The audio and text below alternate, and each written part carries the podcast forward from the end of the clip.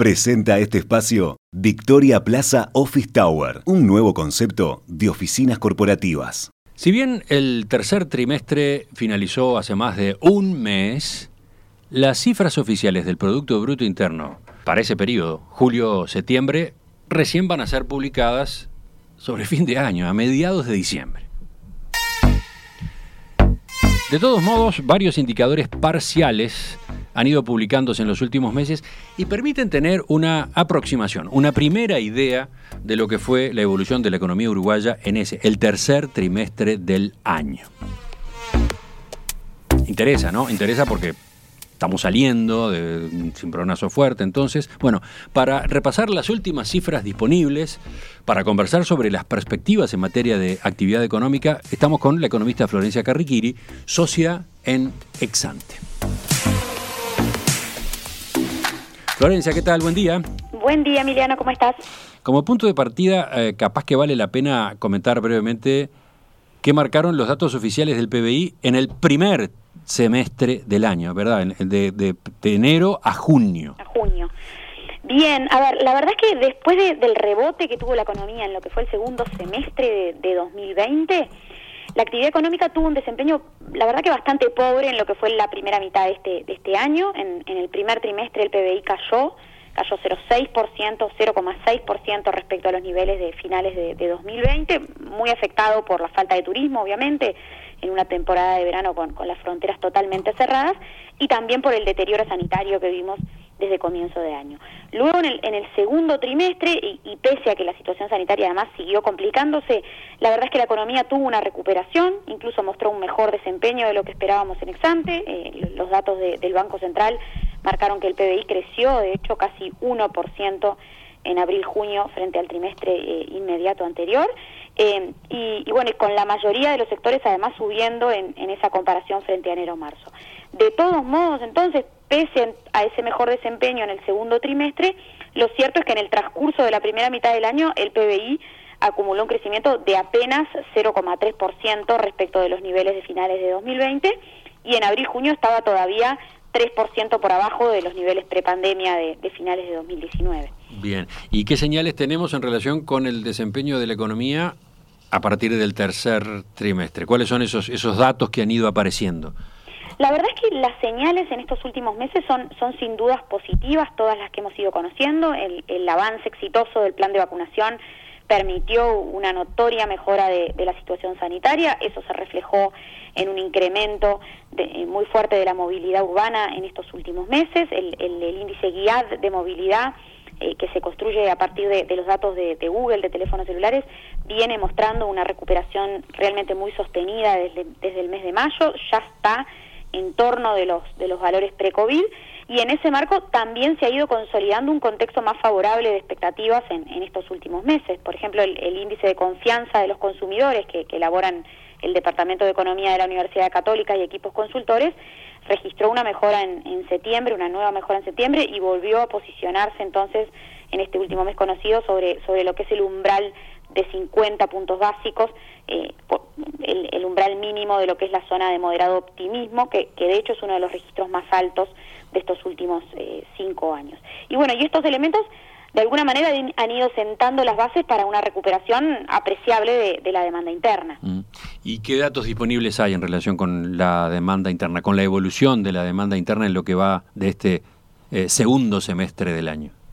Bueno, por un lado, la semana pasada eh, se publicaron los datos de, la encuesta de actividad comercial de la Cámara Nacional de Comercio y Servicios para, para lo que fue el tercer trimestre, que confirmaron un, crecimiento muy generalizado a nivel de, los distintos giros comerciales relevados. De hecho, según estas cifras, tres de cada cuatro giros aumentó en ventas eh, en términos reales en, julio-septiembre, aunque hay algunas excepciones que, son bien relevantes, como es el caso de los supermercados, que, están mostrando una recaída en estos últimos meses.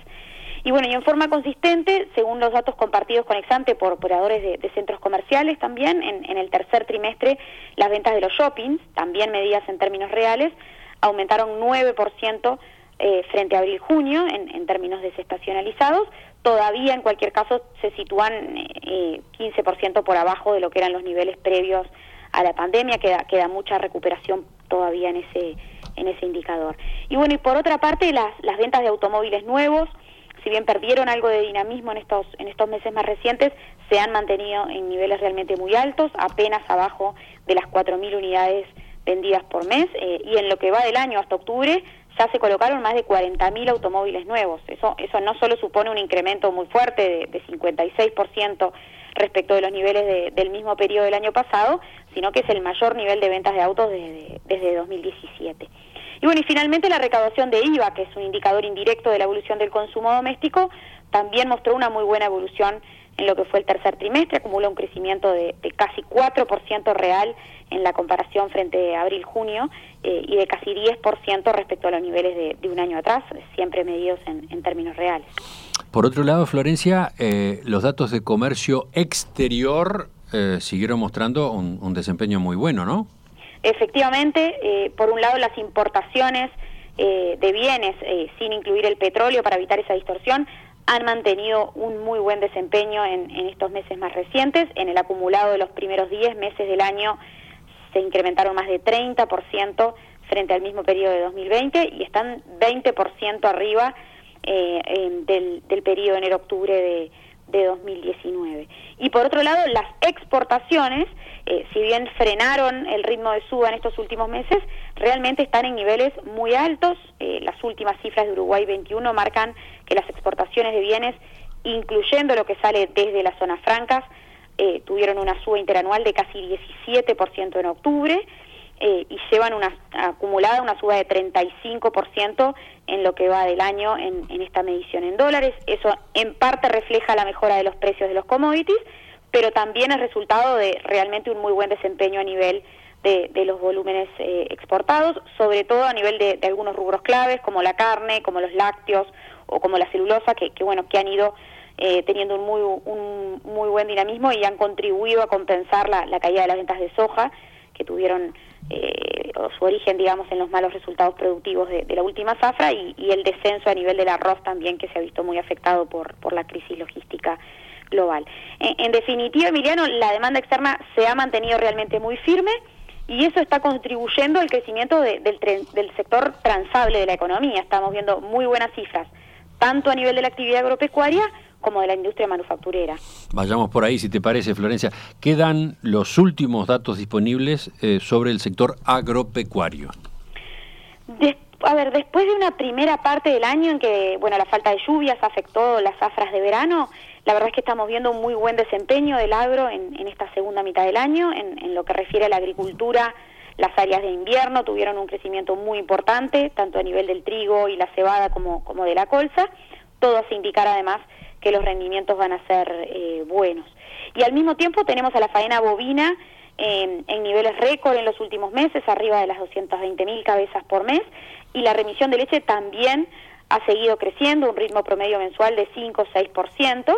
Eh, y bueno, y finalmente el dinamismo de, las exportaciones de productos forestales en estos últimos meses también son una señal de, de una extracción de madera que también se ha mantenido firme en lo que va de, del año. Y si vamos a la industria, a la industria manufacturera, ¿qué muestran los últimos datos que se pueden conseguir?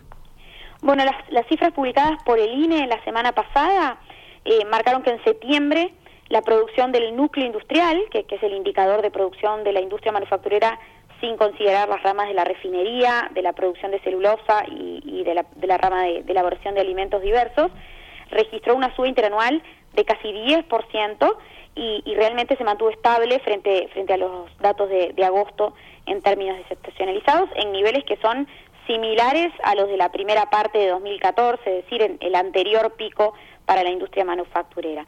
Y además, Emiliano, más del 70% de las ramas industriales que, que, releva el INE están creciendo en estos últimos meses. Ese es un porcentaje realmente alto en comparación a los últimos años y, y confirma entonces una recuperación que está siendo muy generalizada, muy transversal, digamos, al interior de la, de la producción industrial. Entonces, Florencia, eh, a partir de, estas cifras que ha sido manejando, y, antes de terminar, eh, ¿qué estimación tienen ustedes? ¿Qué evolución habría tenido la economía uruguaya en el tercer trimestre del año? ¿Qué proyecciones manejan en Exante para el PBI en el conjunto del 2021 y ya que estamos del 2022? A ver, la, verdad es que a la luz de todos estos datos, en Exante estimamos que la economía habría mantenido un crecimiento firme de en torno al 1% trimestral en julio-septiembre y que volvería a crecer en el cuarto trimestre, completando una expansión de, 3,5% en el promedio del año. Y para 2022 esperamos un crecimiento realmente muy similar en magnitud. Eh, si estos pronósticos se confirman, la economía uruguaya va a estar recuperando o estaría recuperando ya los niveles de actividad prepandemia entre estos finales de 2021 y el comienzo de 2022 aunque con situaciones diferentes por sector. De hecho, hay, algunos sectores como la industria, el agro o, la construcción al impulso del proyecto de UPM que ya están desde hace algunos meses por arriba de lo que eran los niveles prepandemia.